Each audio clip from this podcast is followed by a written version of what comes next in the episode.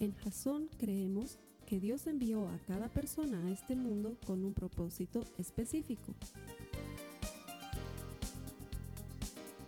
Nuestra misión es ayudarte a que tengas una relación personal con Jesús y a través de ella encuentres ese propósito para tu vida. Queremos ayudarte a alcanzar ese propósito. Es nuestra oración que este podcast te ayude a tener visión, a tener jazón.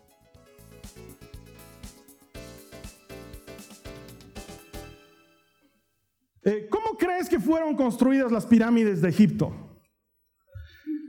¿Alguna vez te has puesto a pensar? Hoy en día medio mundo piensa en eso, te cuento.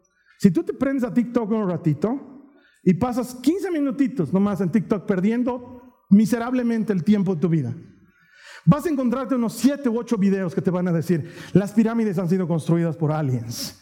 Había una cultura ancestral que se conocía como los Anunnakis y no sé qué te empiezan a hablar esos... Alguien fuma mucho algo raro mientras hace videos en TikTok. Personalmente no creo que haya sido construida por aliens. Y aun cuando existiesen los aliens y construyesen pirámides, estoy seguro que ha sido construida de la siguiente manera. Un ladrillo hoy y otro mañana durante mucho tiempo, por un periodo de más o menos 100 años, hasta tener construida más o menos una pirámide como la conocemos. Porque si las has visto, yo no tengo el gusto de haber ido a Egipto algún día, espero conocer ese lugar, pero los documentales que veo, en los videos que veo, en las fotos, en las enciclopedias, en internet, tú ves que son ladrillos sobre ladrillos. O sea, eso le ha demandado a alguien, alguien o no, poner ladrillo sobre ladrillo. Y los historiadores que tienen un poquito más de base seria, te dice que han sido construidas en un periodo mayor a 100 años. ¿Eso qué quiere decir? Que la persona que tuvo la idea y dijo, hagamos unas pirámides, no las vio, se murió antes de que las terminaran, porque toma demasiado tiempo lograr una obra tan monumental que resista el paso del tiempo como lo han resistido esas pirámides de nuestro planeta. Y eso me ayuda a ilustrar perfectamente el principio que quiero compartir contigo, porque si hay cinco habilidades que yo tendría que elegir para ser exitoso en esta vida, para, para, disfrutar de la vida y estar satisfecho con lo que haces, lo que habíamos hablado al principio de la serie, para saber que estás haciendo las cosas bien, si hay cinco que yo fuera a elegir, esta sin lugar a dudas ocuparía el primero o segundo lugar, sin lugar a dudas. Porque es lo que marca la diferencia entre alguien que logra las cosas y alguien que no. Y eso es la consistencia. Es la clave para todo. Y entonces probablemente tú me digas, ahora sí que me fundiste, Carlos Alberto, porque lo menos que tengo en mi vida es consistencia, porque más bien yo soy la clase de persona que comienzo algo y no lo termino, como por ejemplo, conozco personas que han dicho, este año voy a leer la Biblia. Y han comenzado a leer la Biblia y han pasado dos, tres días que han estado leyendo, pero el cuarto día se olvidaron y el quinto día fueron a la casa de la tía y ya ven que se les ha mucho y dicen, ah, al año. O hay gente que ha comenzado el año diciendo, este año voy a comer sano. Y han comenzado comiendo cosas sanas y ensalada y quitándole el azúcar a las cosas y desechando los carbohidratos y aumentándole las proteínas. Pero justo el viernes en la noche te han invitado a la casa de tus amigos y has ido y había brownie con helado. Y entonces, ay, dices, no, ya, ni modo, y has comido el brownie con helado y al día siguiente te ha dado tal cargo de conciencia que te has deprimido y has dicho, hoy día voy a almorzar pizza. Te has pedido pizza para ti solito y los ocho pedazos te los has comido y dices, Sí, al año voy a comer más sano. Hay mucha gente que hace eso y tal vez sea tu problema. O alguien que va al médico y el médico te dice, ah, parece que está comenzando, hay una faringitis, entonces te voy a recetar un ibuprofeno de 600 cada 8 horas y luego vas a tomar en caso de dolor o fiebre un dioxador y luego para la tos vas a tomar este jarabe y sales de ahí con una pila de medicamentos y dices, tanto me ha dado, ¿para qué? Ibuprofeno nomás voy a tomar y lo demás no lo tomas, como si tú hubieses estudiado medicina. No tienes idea para qué han hecho esa combinación, pero tú haces lo que tú quieres. Y luego de tres días ya dejas de tomar también porque, ay, me está causando gastritis, siento que me duele el estómago. Listo. Y eres la clase de persona que no sigue el tratamiento. O peor aún, tal vez eres uno de esos, una de esas personas que no ha terminado su tesis. Y me miras con cara de tesis, Carlos Alberto, por favor, ¿con qué tiempos estoy trabajando? Y entonces así tenemos cientos de cientos de egresados en el país, pero pocos licenciados o profesionales. ¿Por qué? Porque ¿quién tiene tiempo para hacer una tesis cuando ya estás ganando dinero?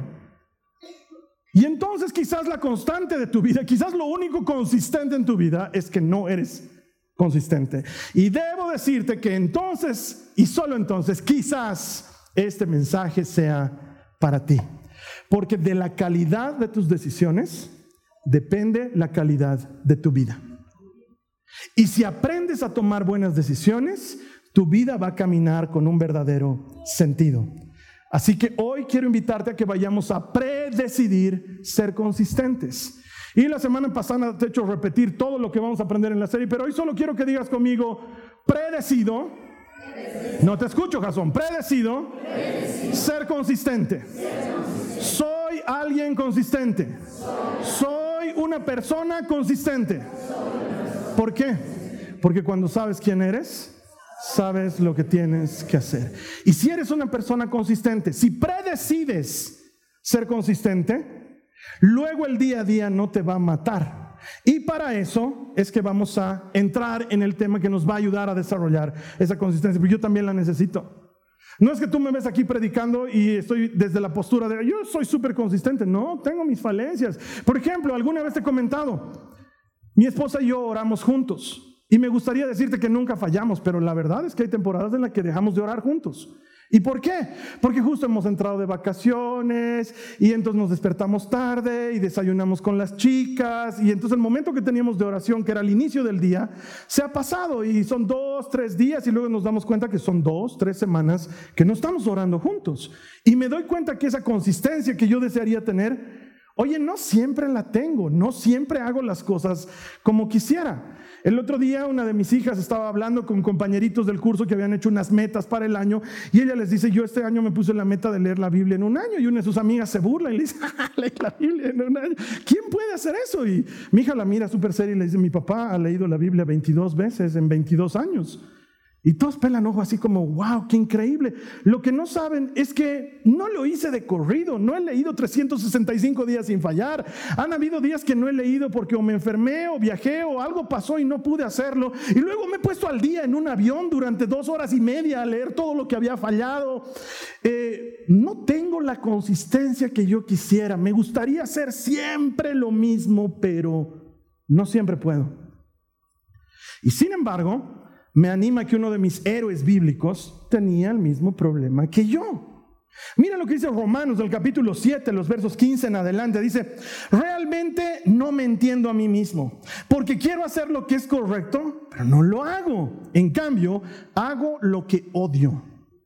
Yo sé que en mí, es decir, en mi naturaleza pecaminosa, no existe nada bueno. Quiero hacer lo correcto, pero no puedo. Quiero hacer lo que es bueno, pero no lo hago. No quiero hacer lo que está mal, pero igual lo hago. Esto lo escribe Pablo. ¿Sabes qué? Así te digo en buen plan. Tal vez si lo hubiera escrito Judas, diría, ay, finalmente te llamas como el traicionero y es de digamos. Lo escribe Pablo, el autor de dos tercios del Nuevo Testamento. El autor de dos tercios del Nuevo Testamento te está diciendo, tengo problemas con mi consistencia. Trato de hacer las cosas bien y luego fallo y tropiezo y caigo. Es un problema que todos estamos enfrentando de alguna u otra manera. Tiene que haber alguna solución. Tiene que haber alguna manera en la que yo pueda ser consistente. Y algunos piensan que es la fuerza de voluntad. Pero la fuerza de voluntad es limitada y no te ha llevado a tener éxito y lo sabes. Con fuerza de voluntad has tratado de dejar de fumar, no has podido. Con fuerza de voluntad has tratado de no comer eso que no tenías que comer, lo has comido. La fuerza de voluntad no alcanza. No necesitamos fuerza de voluntad, necesitamos fortaleza espiritual. Necesitamos ayuda de Dios, porque todo lo puedo en Cristo que me fortalece, pero sin Él no puedo hacer nada, dice Juan 15. Separados de mí, ustedes no pueden hacer nada. Necesito a Jesús para ser consistente. Por eso, después de decir que no puede, Pablo dice, pero las gracias sean dadas a Dios, que nos da la victoria por medio de nuestro Salvador, Jesucristo. En Él todo lo puedo. Entonces puedo predecidir ser consistente porque el éxito lo obtiene aquella persona que hace consistentemente lo que los demás hacen ocasionalmente. Te lo vuelvo a decir. El éxito lo obtiene aquella persona que hace consistentemente lo que el resto hace ocasionalmente. Y para eso nadie mejor que Daniel para enseñarnos. Daniel era un hombre muy consistente. No sé si conoces su historia, te la voy a resumir en breve. Él era descendiente de la tribu de Judá, por lo tanto era del linaje de David, y Babilonia había invadido Judá y los había llevado cautivos y había destruido el templo. Y como cualquier imperio de la época, quiere imponer su cultura, quiere imponer su idioma, quiere imponer su comida, quiere imponer todo. Entonces, eligen a los mejores jóvenes de los pueblos que han tomado cautivos para enseñarles su cultura. Y entre los mejores jóvenes estaba Daniel, porque era de una tribu, de un linaje real. Entonces, era una persona bien, si me entiendes. Y le quieren enseñar todo lo que es ser babilonio. Pero Daniel había predecidido agradar a Dios en todos sus caminos, aún antes de ser cautivo.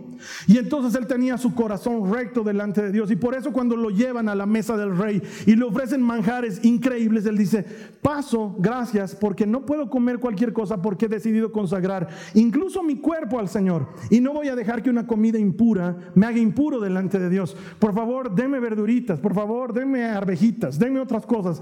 No puedo comer la carne, no sé si está preparada como debe ser, no sé si ha sido sacrificada a los ídolos, no sé. Entonces quiero ser recto delante de Dios.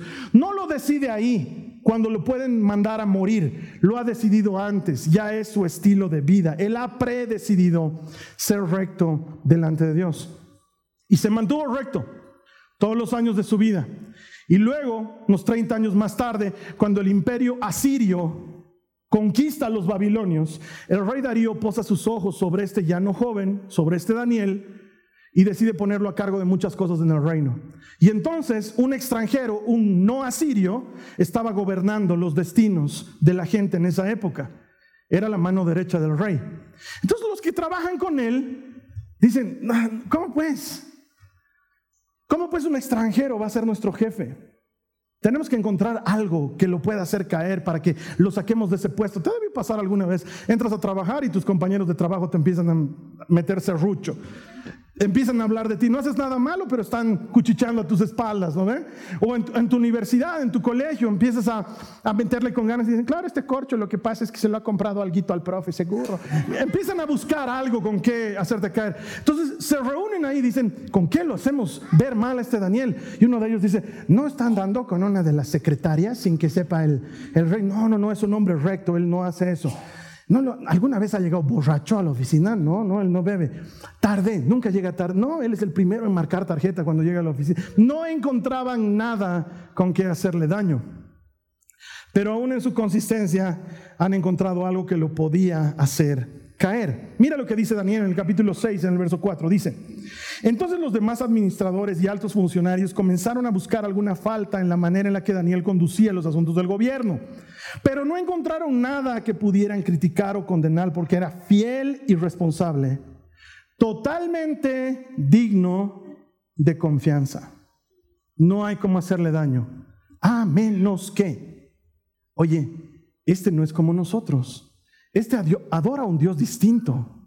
Y todos dicen, sí, sí, es judío, adora al Dios de Israel. Ah, ahí podemos hacer algo.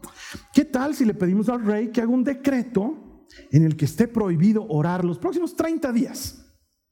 Él va a orar, lo metemos a la cárcel. Listo. Quizás tú digas, ¿qué cera de decreto? Claro, es que tú disfrutas de lo que es vivir en un país como el nuestro, donde somos libres de salir un domingo y venir a la iglesia y no tenemos ningún problema. Pero es cada vez más frecuente y más doloroso ver cómo el mundo está empezando a negarnos la posibilidad de ejercitar nuestra fe. ¿Tú sabías que en países tan avanzados y en ciudades tan conocidas como Londres, en Inglaterra, es prohibido expresar tu fe en público? ¿Sabías eso? ¿Sabías que hay pena de cárcel para alguien que ora en público? ¿Sabías que tú no puedes ir a un hospital y orar por un enfermo porque alguien te puede denunciar y la policía te carga por expresar tu fe en público? No te estoy hablando de países como Irán o Afganistán donde es obvio que es difícil ser cristiano. Te estoy hablando de países como Inglaterra, donde la corona es anglicana pero es prohibido expresar tu fe en público. No lo valoramos porque somos libres, pero eso es lo que le van a proponer al rey Darío. Y el rey Darío cae en la trampa y emite un decreto. Está prohibido orar a cualquiera que no sea yo, porque el rey pensaba que él era Dios. pueden orar a mí. ¿Tienen algún pedido? Pídanme a mí. ¿Quieren alabar a alguien? Alábenme a mí. ¿Quieren adorar a alguien? Póstrense delante de mí. Pero durante los próximos 30 días no pueden orar a nadie más. Ese fue el decreto. Si no cumples el decreto, vas a ir al foso de los leones. Mira lo que dice el verso 10 de Daniel 6. Sin embargo, cuando Daniel oyó que se había firmado la ley, fue a su casa y se arrodilló como de costumbre en la habitación de la planta alta, con las ventanas abiertas que se orientaban hacia Jerusalén. Oraba tres veces al día. Ayúdame a leer lo que dice a continuación. Tal como siempre lo había hecho, dando gracias a su Dios. Tal como siempre lo había hecho. No es que, ay, han puesto el decreto, ahora sí, es el tiempo. Iré a orar un ratito a mi casa. No, Él no ora por miedo, él no ora en respuesta a lo que está pasando, Él ora porque es lo que siempre hace. Es consistente. Él ha decidido tiempo atrás que Él va a orar siempre y haya decreto o no haya decreto, Él va a orar. Me sorprende porque muchos de nosotros, si por decreto saliera, está prohibido ir a las iglesias los domingos, dirían, oh, ni modo, yo tantos ganas tenía de cumplir los seis domingos que ha pedido el Carlos A. Ni modo, no voy a ir, señores, por ley. Hay que obedecer la ley. Daniel estaría aquí el domingo, aun cuando le vaya a costar su vida. ¿Sabes por qué? Porque ya lo decidió antes. No va a cambiar su decisión. Él ha decidido honrar a Dios por sobre todas las cosas. Es un hombre consistente. Entonces pasa lo que tiene que pasar. Lo ven orando y lo denuncian y le cae a la policía y lo llevan donde Darío. Y Darío está decepcionado, le dice Daniel, tú eres un hombre recto, no podías cumplir una orden tan sencilla. Y Daniel le dice, lo siento, pero no me pueden impedir hablar con mi Dios. Pero voy a tener que echarte a los leones. Y Daniel le dice, el Señor puede librarme de los leones. Yo voy a seguir hablando con él. Y muy a pesar del rey Darío, para adentro, a los leones. Darío lo quería mucho. No puede dormir toda la noche en angustia porque lo quiere a Daniel, porque es un buen hombre y es fiel y es un gran empleado. Entonces al día siguiente va corriendo a ver si Daniel ha muerto. Y le grita, Daniel, Daniel, servidor del Dios viviente, ¿pudo tu Dios librarte? ¿Pudo guardarte? Y Daniel sale todo cool, así como que... Y unos leoncitos caminando a su lado. Y le dice, Rey Darío, quiero invitarle a mi próximo emprendimiento, se llama Daniel y los Leones. Es un circo itinerante, vamos a viajar por distintos lugares. No tenía ni un pelo dañado porque Dios estaba con él. Mira lo que dice el verso 23. El rey se alegró mucho y mandó a que sacaran a Daniel del foso. No tenía ni un rasguño porque había confiado en Dios. Ahora yo te pregunto, Jasón, ¿dónde había aprendido Daniel a confiar en Dios? ¿En el pozo con los leones? No, Daniel había aprendido a confiar en Dios en la oración de todos los días en esa que nadie ve, en esa que parece que no cuenta, pero que es el ladrillo que pone hoy, porque ayer también puso un ladrillo antes. Y hoy parecen solo dos ladrillos, pero en el transcurso de años eso es un muro gigantesco que puede sostenerte de cualquier dificultad. Parece que no cuenta que hayas venido el domingo, porque finalmente es un domingo más. Pero es un domingo que se suma otro domingo, al que le ha antecedido otro domingo, de cientos de domingos que luego te das cuenta que tu vida es honrar a Dios el primer día de la semana. Y aunque parece que a nadie le importa, está construyendo tu fe.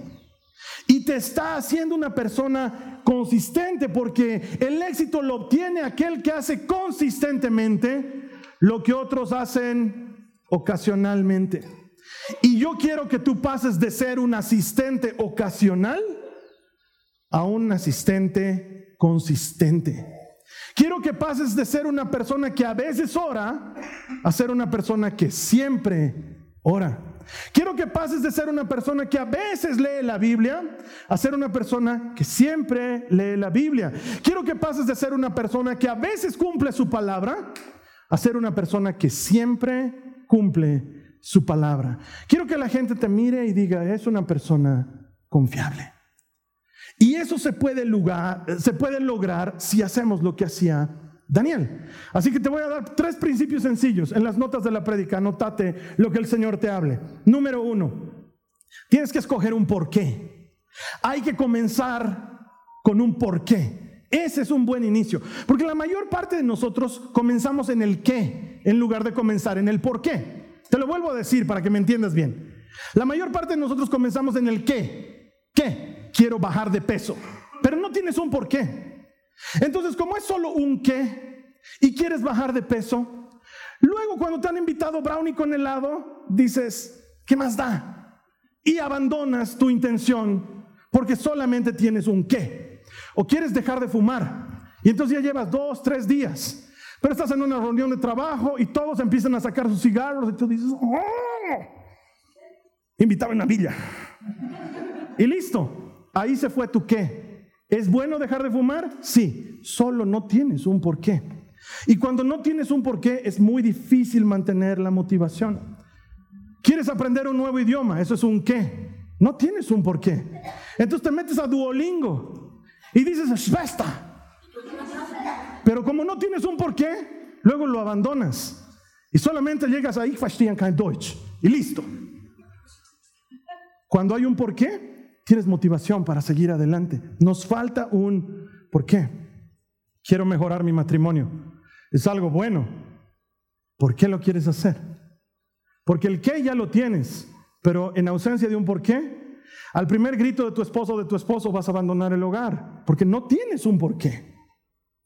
Y lo mismo va a pasar con calmar tu carácter o educar a tus hijos o leer la Biblia en un año. ¿Por qué quieres leer la Biblia en un año? Porque todos en la congre están haciendo. No es un buen porqué.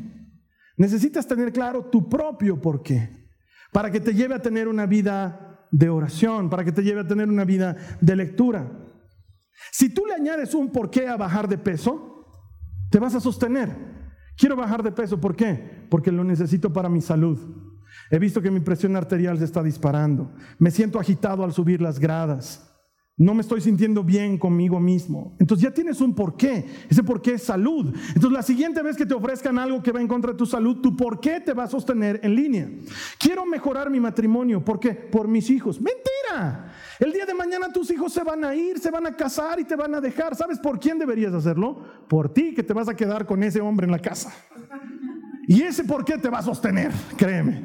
Cuando digas, me voy a quedar a solas con este, mejoraremos el matrimonio.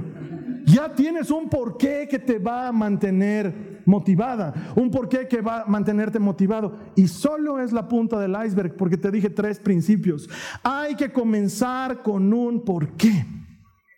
¿Por qué oro con mi esposa? Porque el que ya lo tenemos, hay que orar juntos como pareja. Y es bueno. Pero ¿por qué lo hacemos? Hay muchos porqués buenos. Primero, eh, nos ha ayudado a mejorar nuestra relación como pareja. Es muy difícil pelearte con alguien con quien acabas de orar. Es muy difícil dormir con alguien con quien acabas de orar enojado, ¿no ve? Mm, no quiero hablar contigo, hasta mañana. Es muy difícil cuando, Padre, en el nombre de Jesús, que se le quite lo brujo, ¿no ve? es muy difícil. La relación de pareja mejora mucho cuando oramos juntos.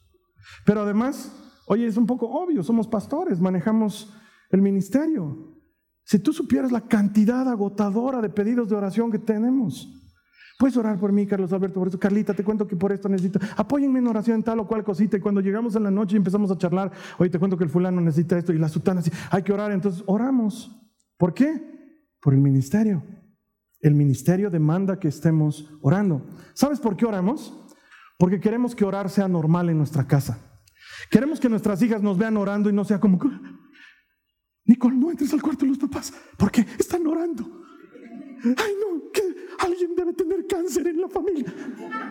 Claro, porque si ven que los papás solamente oran en emergencias, entonces no es normal orar. No, yo quiero que mis hijas entren a mi cuarto y nos escuchen orando para que sepan que es normal. Y entonces eso pasa tan a menudo que cuando entran la Carla y las mira y les dice, ¿quieren orar con nosotros? Y se sientan y oran con nosotros. ¿Por qué? Porque queremos ser una familia que habla con Dios cuando tienes un porqué, la motivación se mantiene. Pero cuando solamente tienes que, todo se desinfla. Así que número uno, tienes que añadirle un porqué a lo que quieras hacer para ser consistente. Número dos, te hago una pregunta antes de darte el número dos. ¿Quiénes aquí creen que Daniel nunca falló a su oración tres veces al día, todos los días? ¿Quién aquí dice, sí, yo creo que Daniel nunca falló? A ver, sean honestos. Uno, dos, tres, cuatro, cinco. Oye, hartos creen que nunca falló. Falló, pues hermanos. Es humano. Más de una vez ha debido pasar que justo era la hora en la que iba a orar y ha sonado su puerta, toc, toc, toc.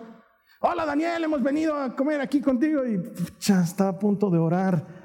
Ah, váyanse. Digan, no. Obviamente los ha recibido y se han quedado hasta tarde en la casa y uno de ellos ha dicho, ya no miré a mi casa, me quedaré a dormir nomás. Pucha, tenía que orar, ya ni modo. En la casa y no ha orado esa noche. Más de una vez ha debido quedar trancado en el tráfico con su camello ahí detrás de otro camello. Justo cuando tenía que ir a orar. En más de una oportunidad. No lo sé, hermano. Alguna vez el rey Darío debió decir, bueno chicos, pensábamos que íbamos a salir hoy día a las seis y media, pero les cuento que nos vamos a quedar trabajando toda la noche porque hay licitación. Algo así le ha debido pasar. Y no ha debido poder orar un día, no ha debido poder orar un horario. ¿Por qué? Porque es humano. Entonces, el segundo, el segundo paso que necesitas para ser consistente es, por favor, incluye en tu cálculo de consistencia la posibilidad de que vayas a fallar.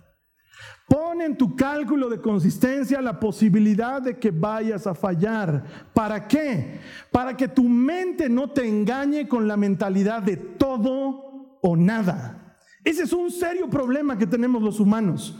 Pensamos que las cosas son o todo o nada. Entonces has comenzado a leer la Biblia y quieres leerla en un año y estás feliz porque has llegado a marzo, pero en marzo te enfermaste y tuviste que estar en clínica dos días y no te dieron tu celular y perdiste tu racha. Encima algunos cuidan su racha. Los que no saben de qué estoy hablando no tienen aplicación de Biblia, entonces descárguense la aplicación de Hay una racha que uno puede mantenerla. Pierdes tu racha, te quieres morir, dices, ya no, ya no, y ya no, y ya no lees la Biblia. Y alguien te dice, oye, pero estabas bien hasta marzo, sí, pero he perdido mi racha. Como si lo más importante fuera la racha. Ahora, me han dicho, no puedo confirmarlo o negarlo, me han dicho que si a tu celular le pones una fecha anterior y recorres hacia atrás tu aplicación de Biblia y lees ese día, recuperas tu racha. No sé, solamente me han dicho, no lo he comprobado, tal vez funciona, pero creo que lo importante no es la racha, creo que lo importante es que no lo des por perdido. Es este hermano que ha comido el brownie con helado y como ha comido el brownie con helado, ya la montaña con la dieta y venga la pizza y quiero lechón con papa, con harta papa. Dame toda la papa que puedas darme. ¿Por qué lo mandamos? ¿Sabes qué? Así era mi hija Nicole cuando era chiquita, cuando era bebé. Me hacía renegar. Tenía sus muñequitas y a una de las muñequitas se le perdió el zapato. Entonces, furiosa, agarra la muñeca y dice, esta muñeca ya no sirve y la bota a la basura. Yo le digo, hijito, claro, que sirve. Y la saco la muñeca y le digo, solo no tiene su zapato. No, sin zapato no sirve. Y la bota. ¿Por qué somos, así somos los seres humanos? Hemos decidido llevarnos bien como pareja. Pero hoy día me has maltratado, me voy de la casa, me voy de la casa, me voy de la casa. Pero ha fallado una vez, no, vive fallando. Vive, toda la vida es de lo peor. Y generalizamos lo que en realidad es particular. ¿Cuántas veces tú has dicho o te han dicho, siempre me has, y no es siempre, vos nunca, y no es nunca. Pero cuando estamos enojados, la posibilidad de fallar no entra en nuestro cálculo, no. Es muy probable que fallemos. Cuando le enseño a la gente a orar en pareja, siempre les digo esto. ¿Quieres orar con tu esposo o con tu esposa? Te doy unos tips muy sencillos. Oren algo corto, algo sencillo. Háganlo todos los días. Y si fallas un día, no falles dos. Siempre les digo eso. ¿Por qué les digo si fallas un día, no falles dos? Porque van a fallar. Va a haber un día que no van a poder porque justo ella tiene que salir temprano porque le tenían que hacer análisis de sangre y no han podido orar. No por eso digas, ah, ya no oramos, pues ya para qué.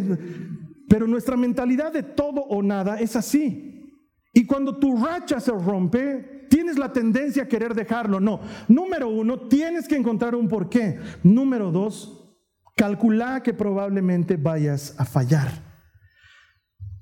Ay, Carlos Alberto, es que es comenzar de cero. No es comenzar de cero.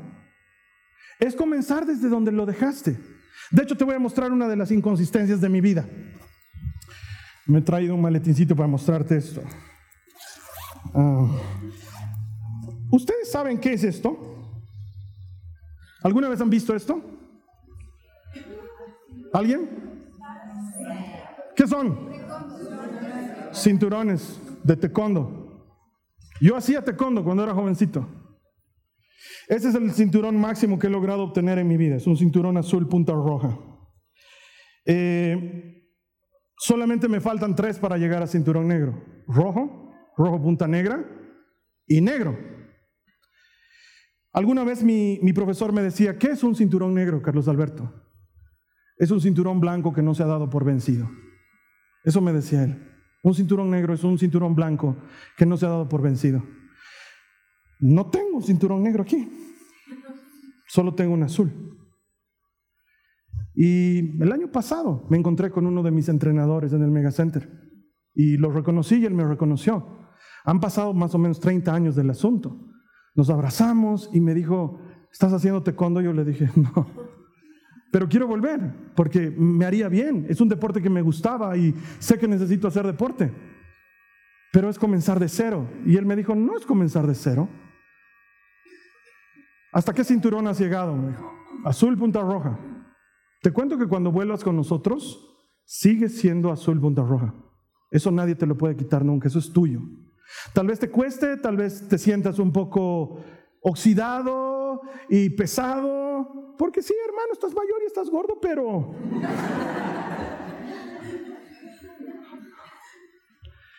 Pero no es comenzar de cero. Si tienes tus certificados y tus cinturones, tú sigues siendo azul punta roja. Y ese es el error que muchos de nosotros cometemos. Has dejado la dieta por el brownie con helado y dices, ah, es comenzar de cero. No, porque los anteriores días siguen contando. Porque los ladrillos están puestos y lo único que hace falta es que alguien haya contemplado la posibilidad de fallar para que cuando falle continúe poniendo el siguiente ladrillo. No sé si alguien me está entendiendo, pero no necesitas la mentalidad de todo o nada porque escúchame.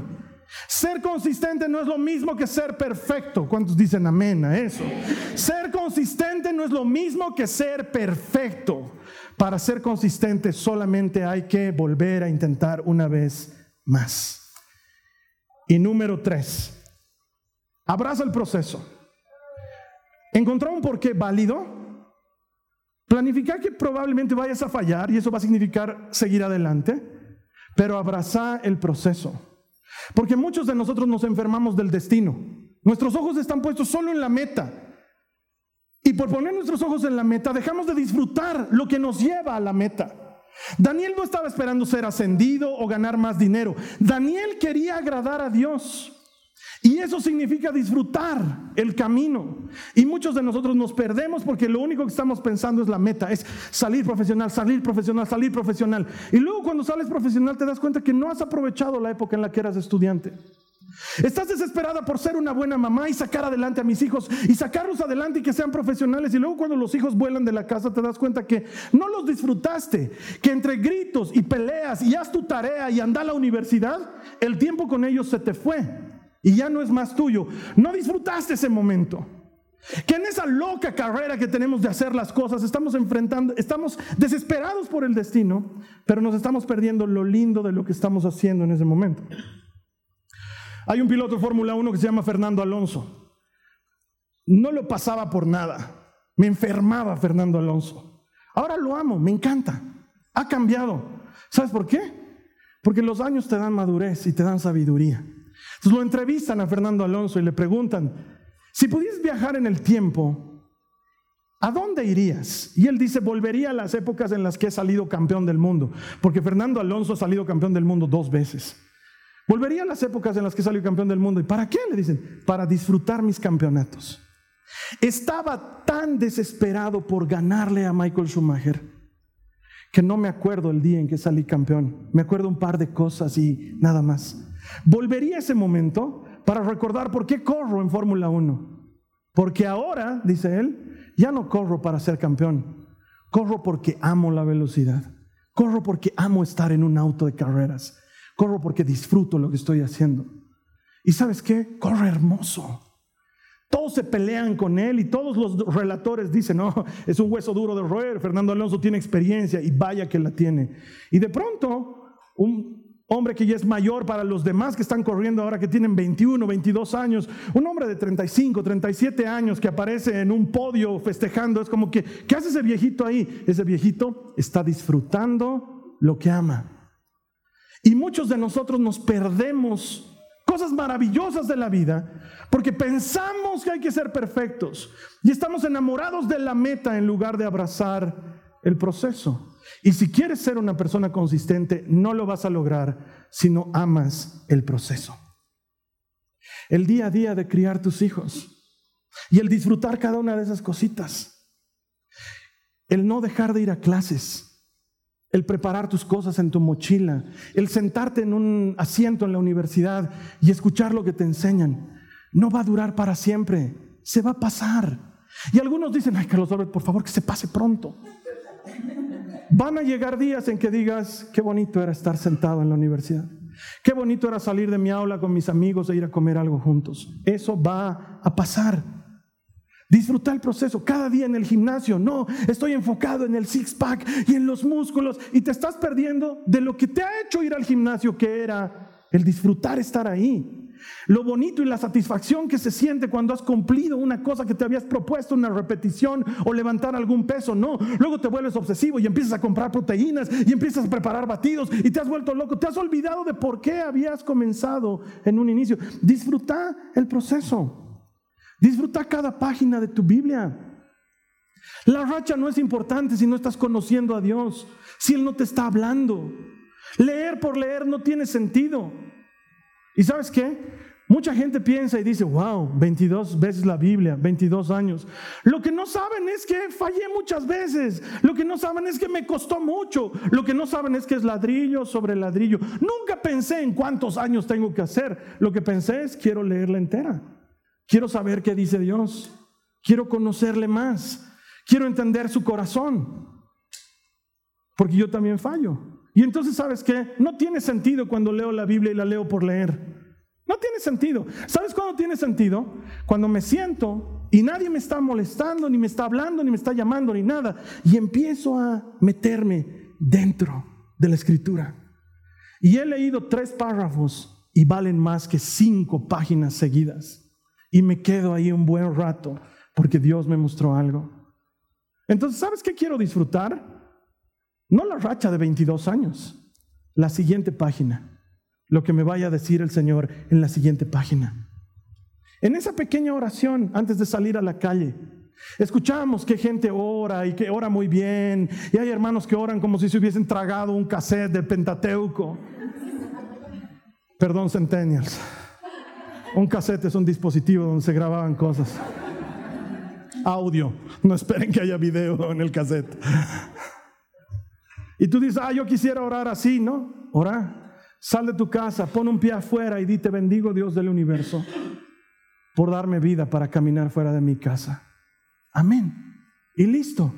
Pero Carlos Alberto, tú deberías enseñarle a la gente a que ore mucho y a que ore más. A mí me gusta enseñarle a la gente que ore. Porque la única oración que está mal hecha es la que no se hace. Mientras ores, disfruta de que hablas con Dios. No lo compares con alguien más. ¿Para qué quieres darle mayor calidad de vida a tu papá que está mayor y está enfermito si ni lo ves? ¿Qué tal si mejor pasas un tiempo con él? ¿Qué tal si llamas a tus papás y pasas media hora hablando con ellos?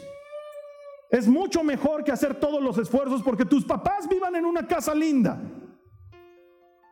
Te aseguro que si abrazas el proceso y lo vuelves tuyo, te vas a volver alguien consistente. Porque créeme esto, el éxito no es llegar a la meta. El éxito lo tiene esa persona que termina cada página de la tesis antes de defender la tesis. El éxito no lo tiene el que se gradúa y recibe el título. El éxito lo tiene el que va a clases todos los días. El premio a la mamá del año o al papá del año no existe. Pero el papá del año o la mamá del año, la mamá exitosa o el papá exitoso, es aquel que se vuelve a levantar en la noche cuando su hijo llora. Vuelve a cambiar ese pañal que se ha ensuciado. Y aunque parece que lo has hecho mil veces, lo vuelves a hacer una vez más. Porque el éxito no está en la meta, el éxito está en el proceso. Y cuando te das cuenta que no es el balance de fin de año, sino haber sido un buen empleado todos los días, le estás dando gloria a Dios.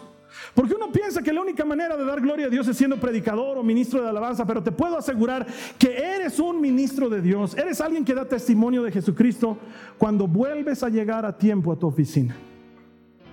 Aunque nadie te aplauda, aunque nadie te diga, ¡epa! Tres meses y medio que llegas a tiempo, nadie te va a decir, pero Dios lo ve y eso te hace alguien consistente. Y cuando eres consistente, has obtenido la habilidad más importante para la vida. Porque las pirámides de Egipto se construyeron un ladrillo hoy y otro mañana. Un pasito hoy y otro pasito mañana. La verdadera consistencia consiste en eso. Cierro con esto. Mira lo que dice Gálatas 6:9. Quiero que me ayudes a leer, Jasón. Dilo conmigo. Dice, así que no nos cansemos de hacer el bien. ¿Qué dice? No nos cansemos. ¿Qué dice? No nos cansemos. He venido a decirte de parte del Señor, no te canses. No te canses, pero es que nadie lo valora. No te canses, pero es que nadie me felicita. No te canses, pero es que no sé si tiene un objetivo. No te canses. No te canses de servir en tu casa, no te canses de amar a tu pareja, no te canses de instruir a tus hijos, no te canses de venir a la iglesia, no te canses de orar, no te canses. No te canses de hacer el bien. ¿Qué es hacer el bien? Lo que acabo de decirte. No te canses de dejar que otro pase antes que tú cuando estás en el semáforo. No te canses. No te canses de dejar de discutir con los demás y callarte. No te canses. No te canses de darle la razón a alguien que está desesperado en tener la razón. No te canses. No te canses de servir ese vaso de Coca-Cola o esa taza de café o ese plato de comida. No te canses. No te canses de hacer el bien. A su debido tiempo cosecharemos numerosas bendiciones si no nos damos por vencidos. No te canses. Es lo que nadie ve lo que genera el resultado. Es eso que haces en el secreto, que nadie sabe, pero que tú sabes que lo estás haciendo un poquito hoy y un poquito mañana. Caes y te levantas, fallas y continúas. No es comenzar de cero, es seguir adelante. Y eso se llama consistencia, porque el, éxito en la vida lo obtienen los que hacen consistentemente todo lo que los demás hacen ocasionalmente. Así que Quisiera invitarte a que predecidas ser consistente. Porque cuando sabes quién eres, sabes lo que tienes que hacer. Ten claro tu por qué. Mantén en tu perspectiva que probablemente falles para que puedas seguir adelante. Y disfrutar lo que estás haciendo. Y no va a suceder hoy. No te puedo prometer que va a suceder hoy porque va en contra del concepto de consistencia. Pero luego cuando mires atrás vas a poder decir, oye, tengo todo este año sin haber dejado de orar. O vas a decir, wow, son meses que no nos gritamos con mi esposa o con mi esposo. O vas a decir, qué increíble. Parecía que era inalcanzable, pero mañana me están entregando ese título. Un poquito hoy, un poquito mañana. Porque algún día lo que estás viviendo ahora, incluso lo difícil, lo vas a mirar con nostalgia te está ayudando a ser la persona que quieres ser. Esta ha sido una producción de Jason Cristianos con propósito. Para mayor información sobre nuestra iglesia o sobre el propósito de Dios para tu vida, visita nuestro sitio web www.jason.info. Allí encontrarás muchos recursos para animarte en tu relación con Dios, enseñanzas, nuestro blog, prédicas y mucho más te lo deletreamos www.jazon.info. También puedes visitarnos en nuestro sitio en Facebook www.facebook.com barra Que Dios te bendiga abundantemente. Muchas gracias.